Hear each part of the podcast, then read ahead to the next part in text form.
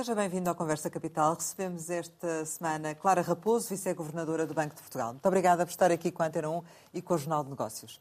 Como sempre acontece, começo por lhe perguntar o que é para si neste momento capital em Portugal. Muito obrigada, Rosário, em primeiro lugar, pelo convite para estar hoje aqui. E hum, o que é que será capital neste momento? Penso que hum, na situação atual que estamos a viver na Europa, no mundo e em particular também em Portugal, aquilo que será capital para nós neste, nesta fase será garantirmos estabilidade e previsibilidade para que todos nós, todos os agentes económicos, quer as pessoas na sua vida normal de trabalho e nas decisões de consumo que fazem, quer as empresas nas decisões de investimento que estão a tomar, tenham previsibilidade e capacidade de manter a nossa economia a funcionar com normalidade e garantindo aquelas que são as taxas de crescimento que nós consideramos adequadas, conseguindo simultaneamente manter a trajetória de redução e de convergência da inflação para os valores que são o target de, de médio prazo que o Banco Central Europeu e nós também, Banco de Portugal, dentro do Eurosistema, tentamos atingir e, e, é, e, é, essa trajetória que temos de conseguir que todos, todos lá, todos para a qual todos temos de contribuir, não é? É uma trajetória que aponta para uma inflação próxima dos, dos 2%, e esta uhum. semana decorreu em Portugal a reunião do, do BCE, onde esteve. Uh, a Presidente do BCE, Christine Lagarde, anunciou que as taxas diretores do BCE vão subir uh, novamente em julho, uh, 0,25 pontos percentuais, precisamente com o objetivo de recolocar a taxa de inflação abaixo dos atuais 6%, mais ou menos. Percebi por aquilo que nos acabou de dizer que concorda com esta opção. Aquilo, com, aquilo que eu acabei de dizer e aquilo com que concordo, de facto, é que no médio prazo temos os bancos centrais como nosso mandato de garantir, de facto, a estabilidade de preço e, portanto, atingirmos no médio prazo essa tal taxa de inflação que ronde os 2%. Isto não quer dizer que tenhamos de sistematicamente estar a subir taxas de juro para garantirmos que essa, esse trajeto da inflação seja atingido. Portanto, a senhora Lagarde, aquilo que nos disse foi que, tendo em conta os dados de que dispunha até muito recentemente, a evolução recente da inflação também, para ela não seria ainda suficiente a descida que teve, ainda não tinha sinais suficientes para estar convencida de que não precisaria de uma nova subida de 25 pontos base na reunião de julho do, do BCE. E que, portanto, acha que é altamente provável, foi o que ela disse, também não há uma garantia, porque senão as reuniões não se tinham. As reuniões são tidas para se analisarem todos os novos dados que chegam, toda a nova informação que chega até essas reuniões e então são tomadas as decisões. E, portanto, aquilo que a senhora Lagarde nos transmitiu foi que, na sua opinião, está muito inclinada neste momento, com a informação que tem, para fazer essa, essa alteração. E a vossa análise também corresponde à análise da, da, da, da Christine Lagarde? A nossa análise no Banco de Portugal, enfim, e, e é, é, bom que se diga que no nosso mandato é o governador do Banco de Portugal que tem a total liberdade de tomar as decisões e de dar a sua opinião, de emitir a sua opinião em tudo aquilo que diz respeito à política monetária, não é? A minha opinião pessoal e a análise que temos feito em conjunto no Banco de Portugal indica-nos o quê? Indica-nos que, de facto, num, num, num, espaço de menos de um ano, porque foi só em julho de 2022 que começaram a subir as taxas de juro, que houve a tal inversão ah, na política monetária, nós, num espaço de menos de um ano, já subimos 4%, não é? 400 pontos base as taxas de juro. Isto tem feito com que, de facto, a inflação tenha vindo a descer. Ainda não estamos nos tais 2%, mas a inflação já foi acima de 10%. Em Portugal já, já, já ronda mais os 5%, esperamos nós, do que outra coisa. E, portanto, tem havido uma progressão. As dúvidas que muitas vezes nós temos, ou, ou a interpretação que vamos tendo diferente, tem a ver com o lag ou o desfazamento de tempo entre as medidas de subida de taxa de juros e depois o impacto que elas vão tendo na economia. Isto leva algum tempo até que tudo seja, até que a política monetária não é seja transmitida a todas as áreas da economia. E, portanto, às vezes temos algumas discordâncias quanto a se já foi dada a dose suficiente de subidas de taxa de juro ou não, se é necessário fazer-se mais uma subida de taxa de juro ou não, etc. E, portanto, isto, e vamos de facto é analisar. A conclusão a que temos chegado é que, de facto, isto deve ser, reunião a reunião, que vamos tomando medidas, não é? Sem criar qualquer tipo de alarmismos, não é? E estando confiantes na forma como a política monetária leva algum tempo, mas está a ser transmitida à economia e vamos tendo alguns bons resultados e, portanto, um, neste momento temos conseguido no conjunto das economias, e isto não são só os bancos centrais, é depois todos os agentes económicos que, observando as novas medidas, se vão adaptando, temos conseguido, de facto, ter alguma descida da inflação, ainda está acima do target, mas, estamos há um ano nesta, nesta, nesta campanha. Portanto, faz portanto, sentido para vocês uma subida, uma nova subida em julho? Para lhe ser sincera, não sei se seria necessário fazer-se uma nova subida de 25 pontos, de 25 pontos base neste momento, se não se poderia então ter pausado, pausar mais cedo, esperar para ver os impactos durante mais algum tempo. Na verdade, uma vez que na última reunião, no final da reunião, já foi anunciada com elevada probabilidade esta subida de 25 pontos base em julho, neste momento acho que ninguém ficará surpreendido com a subida dos 25 pontos base. Portanto, psicologicamente, acho que já estamos todos preparados para essa subida. Os próprios analistas financeiros e quem transaciona no mercado já incorporou nas suas análises e nas taxas Euribor, etc., já está incorporada esta expectativa de subida de 25 pontos base hum, agora. Portanto. Sendo, hum, sendo essa subida de julho já tão certa, e setembro, por exemplo? Não é, tão, não é completamente certa, não é? Há apenas esta indicação de que se não houver nenhuma grande surpresa nos dados, teremos mais esta subida. Setembro é, de facto, ainda uma incógnita, não foi tomada qualquer decisão uh, quanto àquilo que acontecerá. Se fosse o Banco de Portugal a tomar a decisão, o Banco de Portugal também tomaria, também tomaria essa decisão em setembro, não é?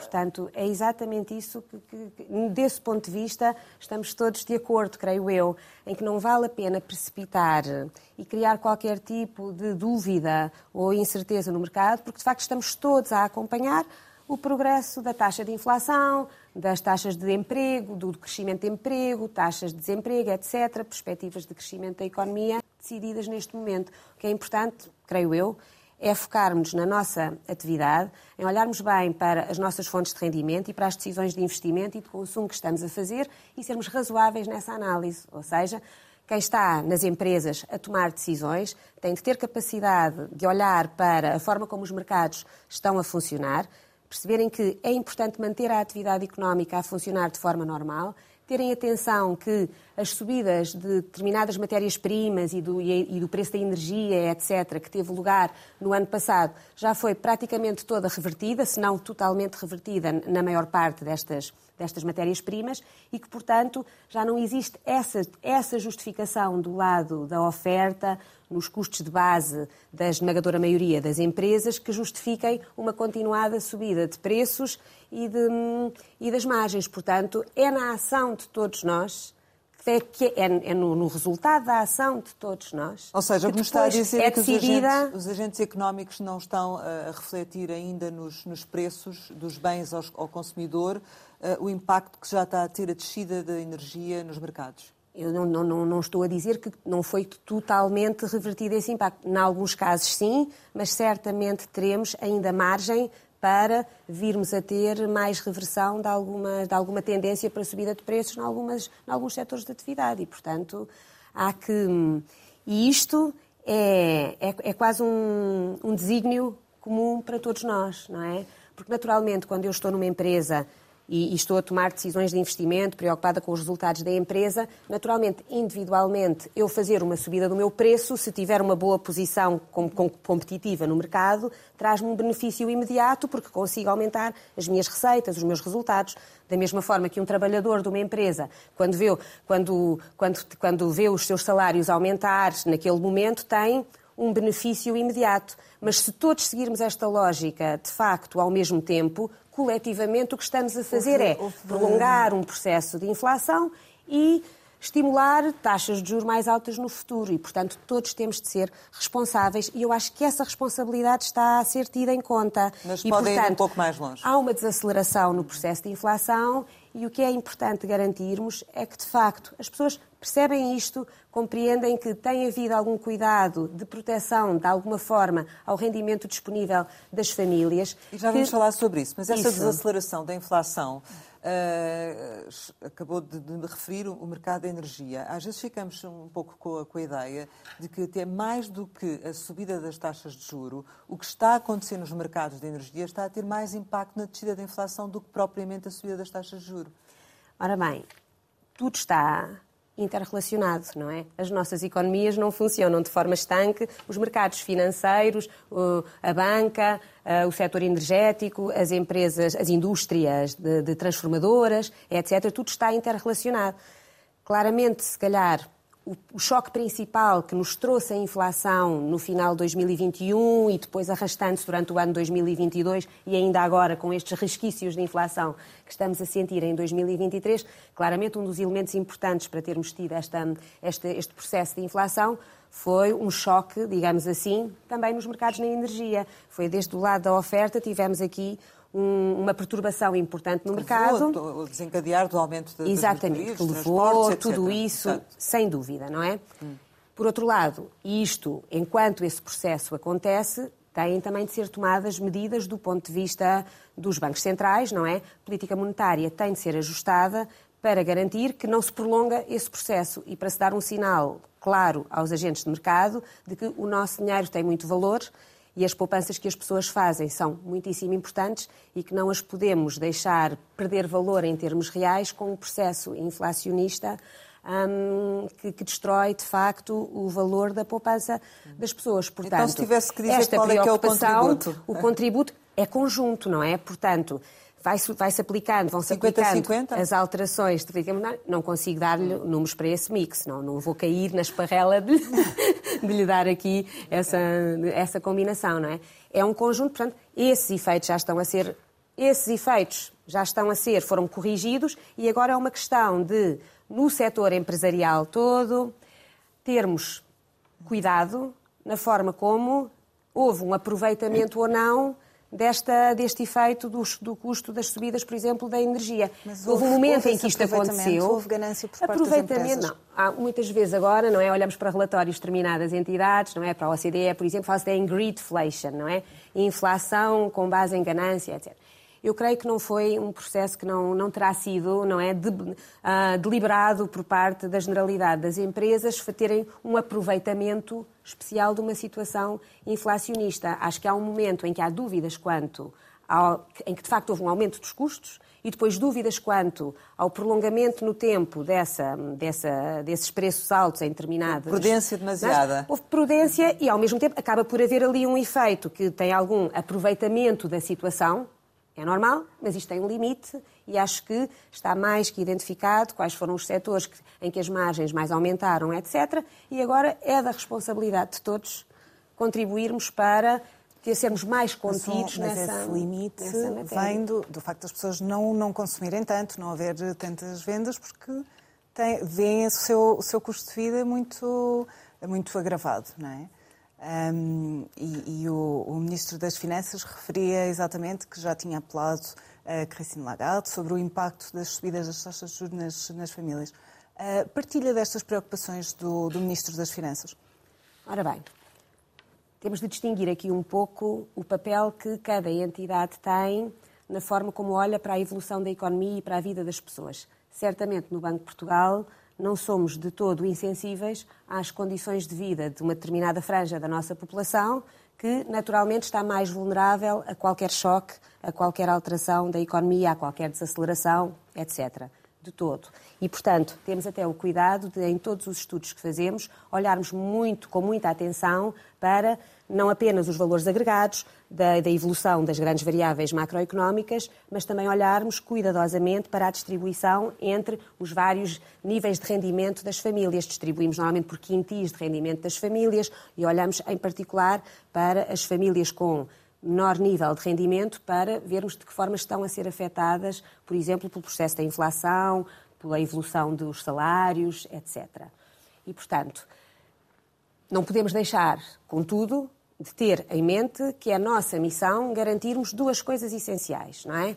A estabilidade de preços, porquê? Porque ela é importante também para o valor das poupanças das famílias e para a previsibilidade da vida das pessoas, das empresas e das pessoas, e, portanto, é muito importante que os bancos centrais não se desfoquem dessa função, dessa missão, isso é essencial, e, simultaneamente, também garantirmos que há estabilidade financeira na nossa economia. Ou seja, que o sistema financeiro se consegue ajustar, consegue acomodar determinados riscos que vão surgindo, está suficientemente robusto, suficientemente forte para ir acomodando estes choques, alterações das taxas de juro, alterações de procura, de oferta, etc., e que consegue ir dando resposta a eventuais dificuldades que as famílias venham a enfrentar mais à frente, não é?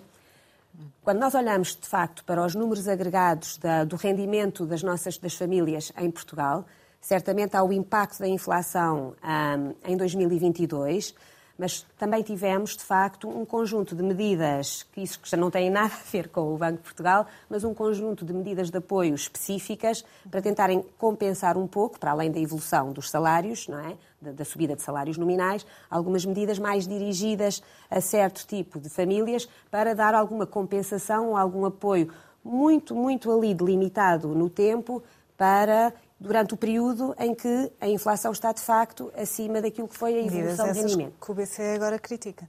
As medidas, aquilo que o BCE critica, creio eu, é olharmos, é olharmos um bocadinho mais para a frente, não é? É, é um pouco uma chamada de atenção para a necessidade de termos alguma coordenação, mesmo que ela seja informal, mas termos alguma coordenação entre política monetária, que os bancos centrais vão decidindo e implementando, e, simultaneamente, política orçamental, que os diferentes governos vão implementando.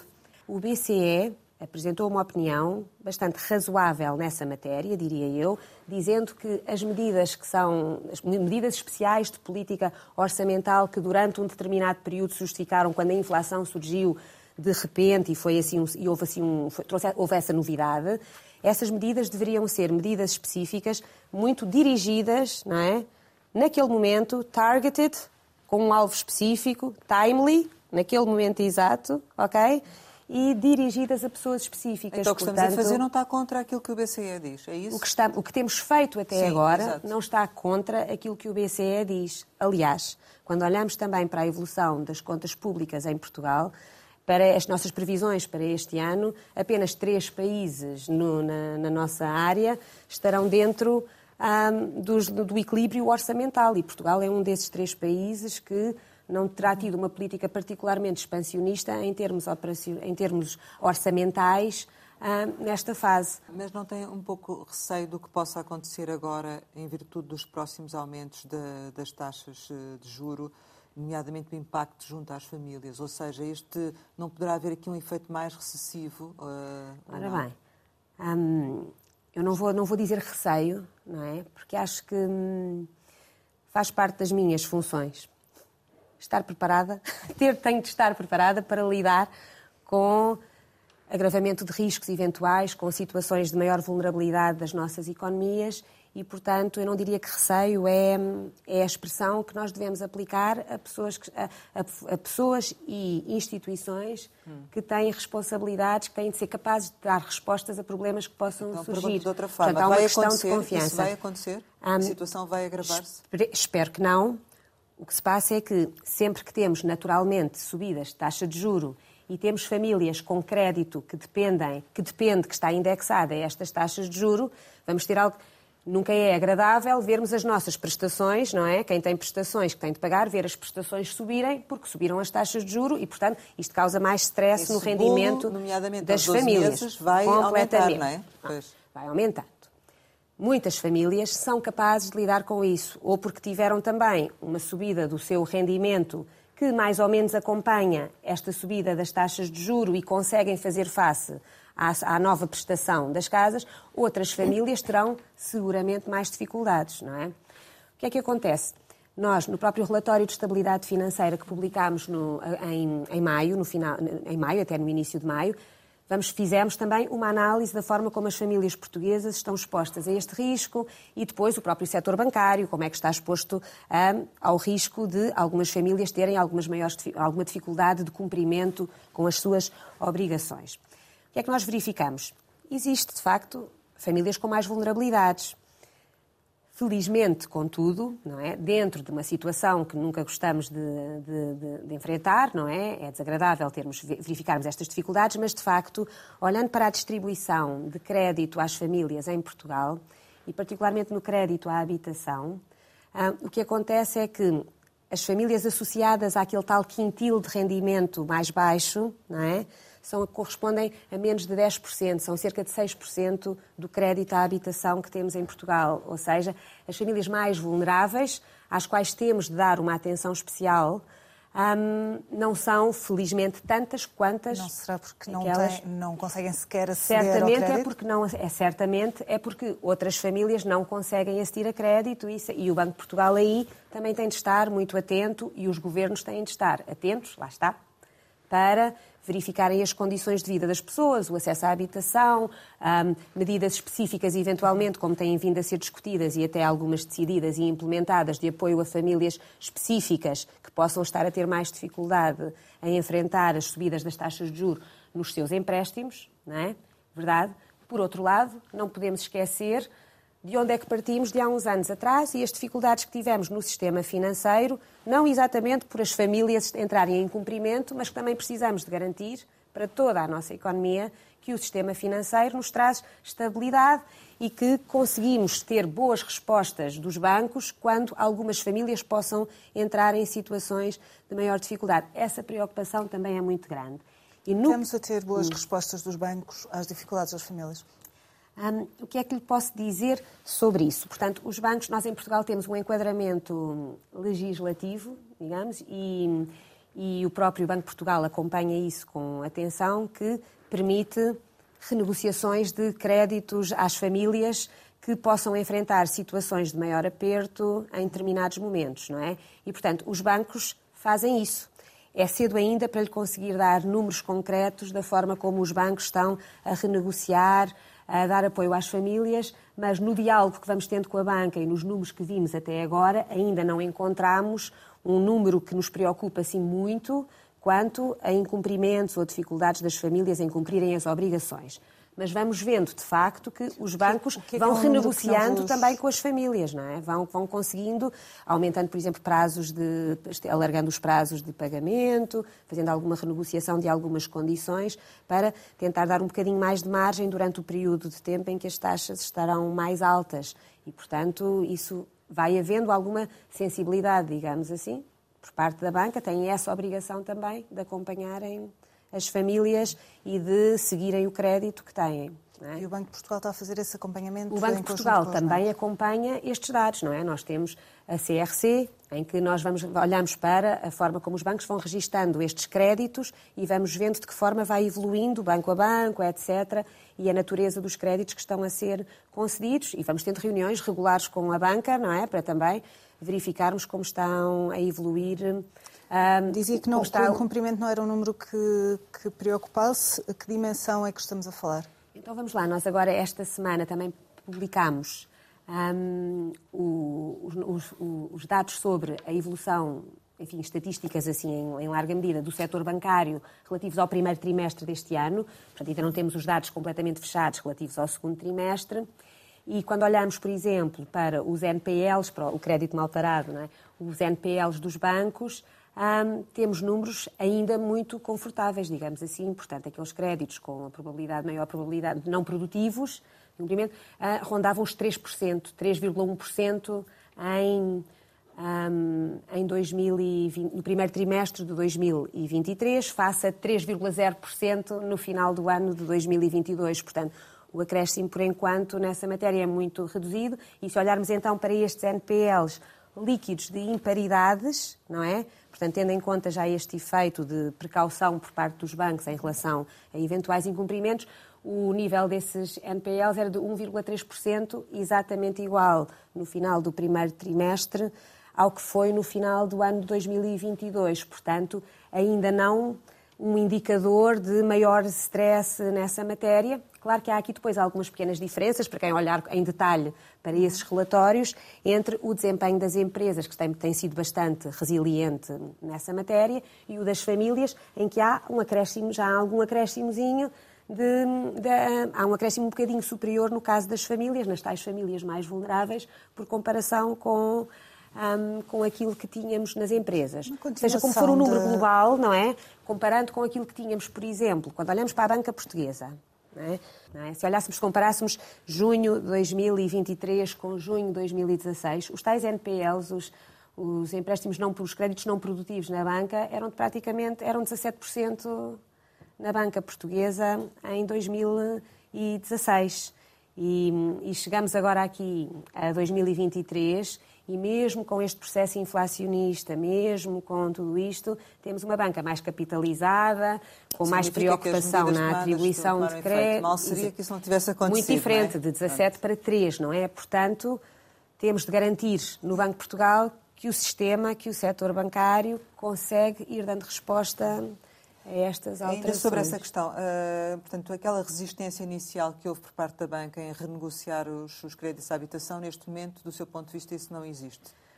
Eu, para ser sincera, nem sei se houve exatamente essa resistência hum, inicial em renegociar. Acho que terá havido. Os bancos chegaram a dizer às pessoas que ficariam marcadas eh, se pedissem Exato. ajuda, se renegociassem. Não, eu acho que o que, o que e, houve... E, a obrigar a comprar determinados produtos também para, para a renegociação, por uhum. exemplo, aconteceu isso. Acho que inicialmente não é, terá havido alguma dúvida de interpretação até da forma como isto poderia ser feito.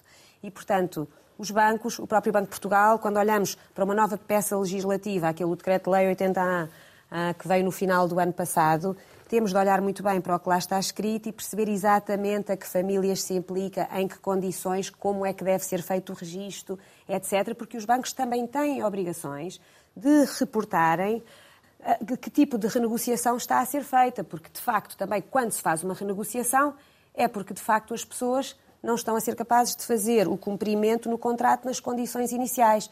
E, portanto, foi preciso e tem sido preciso fazer-se este diálogo para que se consiga fazer de uma forma pacífica essas renegociações, ficando nós com a noção de quantas é que estão a ser feitas por dificuldades das famílias, algumas apenas por renegociações comerciais, etc. Por, por outros tipos de motivos que também acontece, não é? Também tivemos muitíssimo, uma alteração muito grande este ano, durante o ano de 2023, até ao mês de maio, que são os últimos dados que eu vi, por exemplo, nas amortizações de crédito de empréstimos à habitação. Portanto, tudo isto está a acontecer ao mesmo tempo e nós, quando olhamos para todos os dados do crédito à habitação, temos de saber ir identificando bem o que é que foi renegociado, porquê, o que é que foi uma amortização, o que é que levou, por que motivo é que houve uma alteração da taxa ou do prazo, etc. E essa classificação às vezes pode assustar um bocadinho as famílias que não querem ficar marcadas, mas os próprios bancos também para verem de que forma é que vão ter de fazer aquela classificação, se isto vai obrigar a que sejam constituídas imparidades ou não, etc. Portanto, é ainda, em termos de séries longas, é ainda cedo para conseguirmos ter os números fechados. Quanto... Mas os bancos estão esclarecidos neste momento? Neste momento, sim. eu creio que sim. Rosário, já, mas não, não queria deixar sim. também lhe dar nota de um outro ponto que mencionou, que tinha a ver com a forma como nós acompanhamos, com os bancos tentarem impingir, era certo. um bocadinho o que me estava aqui a dizer, certo, outros tipos de produtos, etc, etc.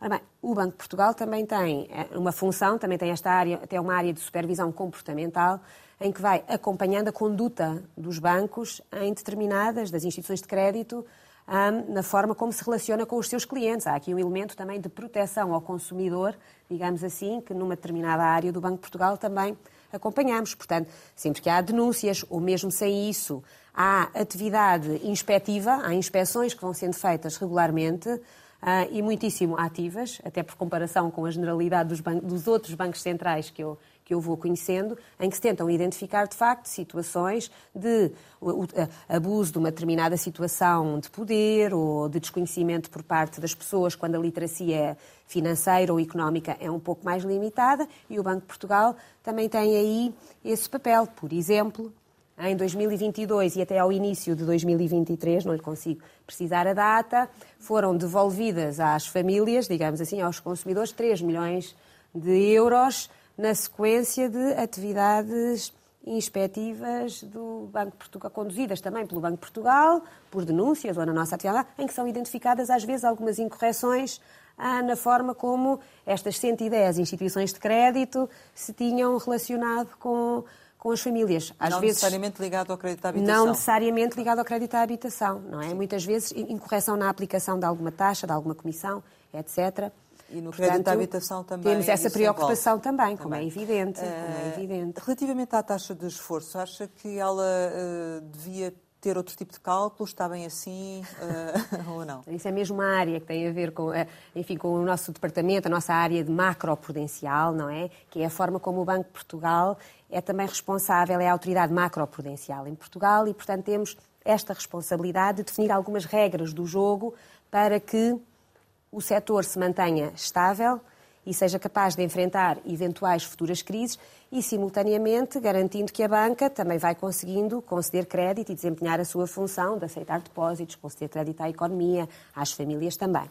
Em 2018 introduzimos a tal recomendação macroprudencial a que a Rosário está, está a aludir, está a aludir, na qual estabelecemos, recomendamos aos bancos e depois acompanhamos muito proximamente se os bancos estão de facto a cumprir a recomendação que é feita pelo Banco de Portugal, recomendamos critérios para acesso a crédito à habitação e a crédito a consumo também. No que diz respeito ao crédito à habitação, aquilo que foi introduzido em 2018, depois temos tido algumas revisões um, sucessivamente ao longo dos anos, um, é de facto que a taxa de esforço que é aqui exigida no teste que é feito às famílias, basicamente a família vai ao banco, pede um empréstimo para a habitação e o banco mostra-lhe a taxa de juro que está a vigorar naquele momento, é a Euribor hoje, não é? O spread para cobrir risco de crédito daquela família específica que o banco coloca ali em cima e depois o que é que nós fazemos? E a família ficaria a saber qual é a prestação que paga neste momento, não é? Mas é, temos também a responsabilidade de dizer às famílias e de garantir que os bancos estão conscientes disso, de que neste momento é esta a prestação que vai pagar, mas que se no futuro as taxas de juros subirem, a situação poderá ser mais difícil. E o que o Banco de Portugal faz é, à taxa, à taxa verdadeira que está a vigorar no momento no mercado, soma aqui um choque extra de 300 pontos base, que foi assim introduzido em 2018, e vê-se quanto é que isto significa? Se fosse esta taxa atual mais 3%, digamos assim, qual é que seria o peso do serviço, do, do, dos encargos financeiros todos da família no seu rendimento? E tentamos limitar, garantindo que não se entre em, contactos, em contratos, de, em empréstimos, que as famílias não se endividem, de forma a que numa situação um pouco mais, uma situação mais complicada, venham a ter mas a maioria do seu rendimento associada a empréstimos, não é? Mas faz a títulos de dívida. Essa, essa faz sentido rever. Eu acho que faz sentido revermos a recomendação macroprudencial e agora temos agora aqui este período do verão e uma melhor capacidade de previsibilidade da evolução futura das taxas de juro e se calhar aqueles 300 pontos base poderão vir a ser, não me estou a comprometer a fazer certo. essa redução, porque lá está, temos de ir vendo a evolução Mas está um, a da economia. A olhar novamente. Estamos, estamos a comprometer, aliás, posso lhe dizer, sem qualquer dúvida, que regularmente fazemos simulações do impacto de reduzirmos este, esta taxa, o choque na taxa de esforço e que impacto é que isto teria, que famílias é que poderiam passar a ser abrangidas e também que impacto é que isto teria na sua capacidade futura de, de facto, serem capazes de não estarem sobreendividadas, não é? é Temos de ser socialmente responsáveis. E, portanto, vão olhar em que sentido? Estamos a olhar no sentido de vermos se baixar eventualmente aqui um pouco o choque extra. Porquê? Porque quando em 2018 se considerava mais 3% na taxa, sobre a taxa de juros, estávamos com taxas de juros muito baixas, tínhamos, chegámos a ter taxas de juros negativas e, portanto, estávamos a simular no futuro virmos a ter taxas de 3% ou 3 e tal por cento. A verdade é que elas hoje elas subiram 4% neste último ano. Portanto, quem há um ano obteve um crédito à habitação e fez a choque de mais 3% na altura, viu essa situação materializar-se, realizar-se de facto. E, portanto, Agora, a revisão poderá vir a abranger mais famílias, assim, nesse Poderá vir a abranger, certamente, se baixarmos de facto o choque, em princípio, não é? Teremos mais famílias que poderão vir a aceder. E a medida a macroprudencial tem várias vertentes, componentes. várias componentes. É a única para que estão a olhar é a da taxa de esforço. Vamos olhando, olhar... nós vamos, vamos olhando para vários elementos. Temos também a outra condição, que é quando se obtém o empréstimo para um número muito alargado há sempre alguma possibilidade de exceções. Os bancos têm sempre uma margenzinha, uma percentagem de casos em que podem exceder, em que, em que podem justificar e justificam ao Banco Central porque é que excederam um pouco dentro dos limites que estão estabelecidos na recomendação macroprudencial, porque é que é esta família, é o, fizemos com uma taxa de esforço de 60% e não 50%, ou porque é que... Isso acontece com frequência? Acontece... Hum. Neste último ano, neste último ano, foram mais utilizadas essas possibilidades de, de exceção não é? não foram violadas ah, generalizadamente, não, não, houve cumprimento da recomendação macroprudencial. Mas essa revisão da taxa de esforço será feita este ano? É essa a minha expectativa, a não ser que surja algo inesperado até lá, mas temos essa vontade. E, assim. efetivamente, uh, do seu ponto de vista, a situação das famílias poderá agravar-se neste último trimestre do ano em função de um eventual aumento de 0,25 pontos percentuais da taxa de juro, ou se isso acontecer ou não? Ora bem, tal como já terei dito há pouco, sempre que sobem taxas de juro para quem tem créditos indexados a essas taxas, hum, há um custo adicional e, portanto, algumas famílias, sempre que isso acontece, há sempre mais alguma família que se sente mais afetada por essa medida, não é? Também vamos tendo algumas medidas que não são de natureza da política monetária, mas mais no foro da intervenção de política orçamental, etc., que tentam atingir essas famílias mais vulneráveis, de forma a dar-lhes alguma proteção em situações mais extremas a boa notícia, digamos assim, no meio disto tudo é que, apesar destas subidas de taxa de juros que tivemos até agora, também já há um bocadinho a tal tendência, também se discute quando é que voltarão depois, um dia, a descer estas taxas. Portanto, é aqui um período de aperto especial e aquilo que se pede é a tal resiliência das famílias e das empresas e sermos mantermos atividade económica, não é? O crescimento português previsto para 2023, 2024 e 2025 não vem especialmente do consumo. Vem especialmente das nossas previsões de evolução das exportações e do investimento. E, portanto, temos de nos manter aí centrados, garantir também, creio que é importante, para um Banco Central que não tem responsabilidades sobre matérias orçamentais, etc., mas temos muito a noção de que para todo o crédito que é, que, é, que é obtido na economia, mesmo quando não é bancário, mesmo quando são as empresas a emitirem obrigações ou a forma como os mercados acionistas reagem, é importante olharmos para o crédito da República, para o rating que é dado a Portugal, para a forma como o país é percepcionado em termos de grau de endividamento. Porque o, progresso... juros também faz aumentar o, o custo da dívida Exatamente, pública, Exatamente, é? claro, não é? Há aqui um paralelo, há um paralelo. Uh, em relação, já tenho ouvido também esta crítica que Portugal está um pouco a pagar o facto de ter optado mais por taxas variáveis do que taxas eh, fixas no crédito à habitação. Uh, acha que deveríamos seguir mais esse caminho ou foi uma estratégia comercial que que acabou por, eh, por vingar e teve agora mais consequências? Nem sei se é uma estratégia, para ser sincera, comercial ou cultural, porque encontramos práticas muito diferentes nos vários países europeus. Neste momento, acho que, acho que talvez.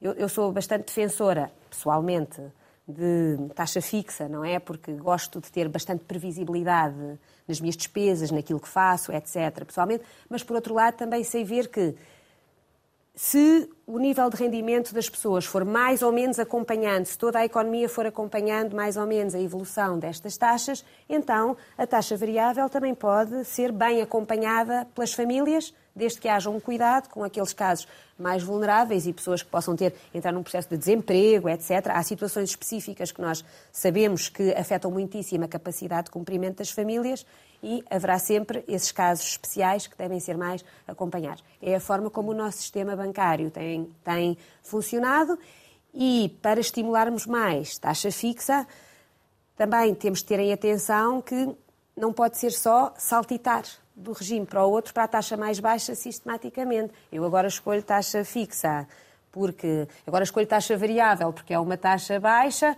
e depois, quando as taxas variáveis sobem, eu mudo para. não posso voltar para a taxa fixa mais baixa anterior. Ou seja, tem de haver aqui cuidado nestes custos de transição de um sistema para o outro, para que nem as famílias, nem os bancos corram riscos excessivos neste e negócio. em relação ao, ao de, de, fiquei só na dúvida se do seu ponto de vista se faria falta ou se poderão vir a fazer falta outras medidas de apoio às famílias tanto por parte da, da banca, uh, ou seja, de tomar mais algum tipo de atitude, como por parte do, do governo?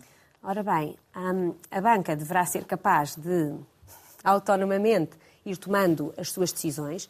O Banco de Portugal vai acompanhando e recomendando aquilo que acha adequado dentro daquilo que é a sua esfera de, de, de decisão, não é?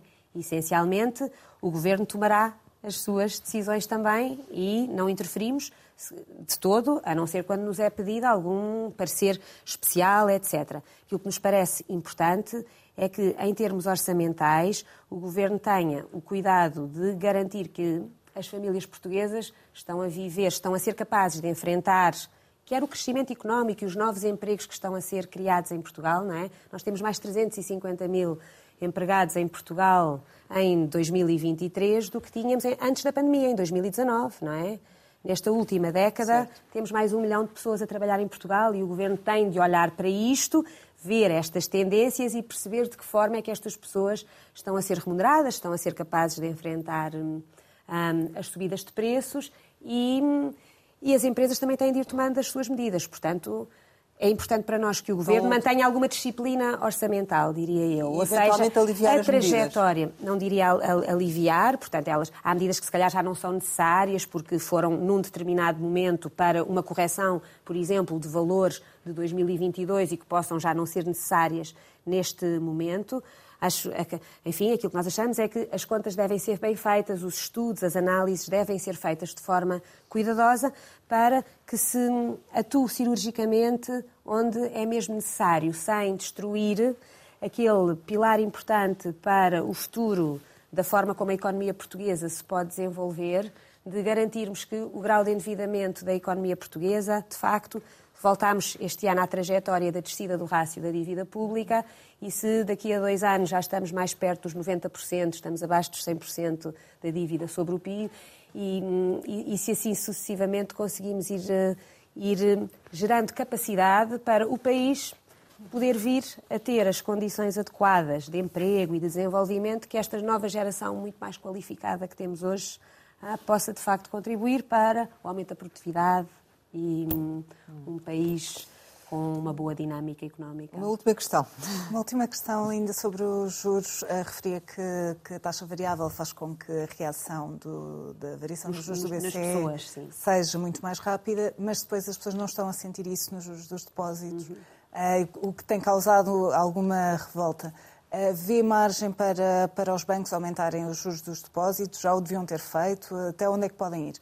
Ora bem, vejo alguma margem para os bancos terem algum progresso na subida das taxas dos depósitos. Os bancos portugueses têm sido mais lentos na subida das taxas dos depósitos do que aquilo que encontramos noutros países da Europa. É verdade, há que reconhecê-lo. Ah, por um lado, por alguma prudência, porque temos todo um histórico e estes bancos ainda têm também memória daquilo que se passou há uns anos atrás quando as taxas dos depósitos eram muito apetecíveis, etc., por Parece uma situação que só de dificuldade. quando começaram a ver as poupanças a sair para os certificados Agora, da Forro, não é? Mas lá está. Os bancos portugueses, neste momento, têm uma situação de liquidez bastante confortável e, portanto, um, os certificados da Forro também trouxeram taxas de remuneração bastante atrativas para quem teve capacidade de poupança e de aplicação nesses certificados da Forro. Portanto, tivemos alguma saída de depósitos do setor bancário e mais aplicações, ainda mais do que aquilo que saiu dos depósitos do setor bancário, em aplicações nos, em certificados da Forro. da Forro. Não é só nestes primeiros, nos primeiros cinco meses deste ano, tivemos a tal redução superior a 8 mil milhões de euros em depósitos, também tivemos mais de 10 mil milhões de euros em aplicações em certificados da Forro além das reduções dos empréstimos à habitação, não é? Mais 3.700 milhões de euros em amortizações de empréstimos à habitação, que também são mais 1.500 milhões de euros do que no ano anterior. Ou seja, há aqui uma transferência. Clique, é? é? preciso aqui um bocadinho de clique, porque. Mas neste último mês, por exemplo, subiram quase 25 pontos base, em média, a taxa de juro dos depósitos. E deverá ah, continuar Estou ainda? a sorrir. Acho que os bancos deverão fazer o seu caminho acho que é importante remunerarem os depositantes de forma adequada, não é? Poderíamos continuar aqui a conversar, mas temos que concluir e, como habitualmente, no final destas conversas, costumamos lançar algumas palavras para uma resposta rápida. Certo. A primeira é Clara Patrícia. Clara, porque é um nome que a minha mãe gosta imenso, por ser um nome muito aberto. E Patrícia, porque tem a ver com a pátria e por ser hum, o nome preferido da minha irmã quando era pequenina. E assim foi. É geracional. Isqueté. Fui lá professora 10 anos, foram 10 anos muito bons. Alexandra Reis? Uma gestora que passou aqui por um processo complicado, não sei exatamente o que está a fazer agora, mas que espero que reencontre o seu caminho. Conselho de Finanças Públicas? Conselho de Finanças Públicas, uma entidade cujo trabalho nós acompanhamos com muita atenção. Serviço Nacional de Saúde? importantíssimo, um pilar eh, da, do nosso sistema democrático, uma garantia de qualidade de vida e equidade na nossa sociedade. TAP. Uma companhia bastante estratégica para o nosso país. Corrupção. Eliminar. Conflito de interesses. Ah, muito importante ter em conta saber ajuizar de facto o que é um conflito de interesses e saber ser independente. Trauma. Tentar ultrapassar. Infância. Feliz. Férias. Ótimas. Filhas. Maravilhosas. Sonho. Não tenho assim um sonho que as minhas filhas estejam felizes. Saudade. Quem já partiu. Portugal. Adoro. Clara Raposo, muito obrigada por ter Obrigada. estado aqui com a Antena 1 e com o Jornal de Negócios. Pode rever este Conversa Capital com a vice-governadora do Banco de Portugal em www.rtp.pt. Nós regressamos para a semana, sempre neste dia, esta hora, e claro, contamos consigo.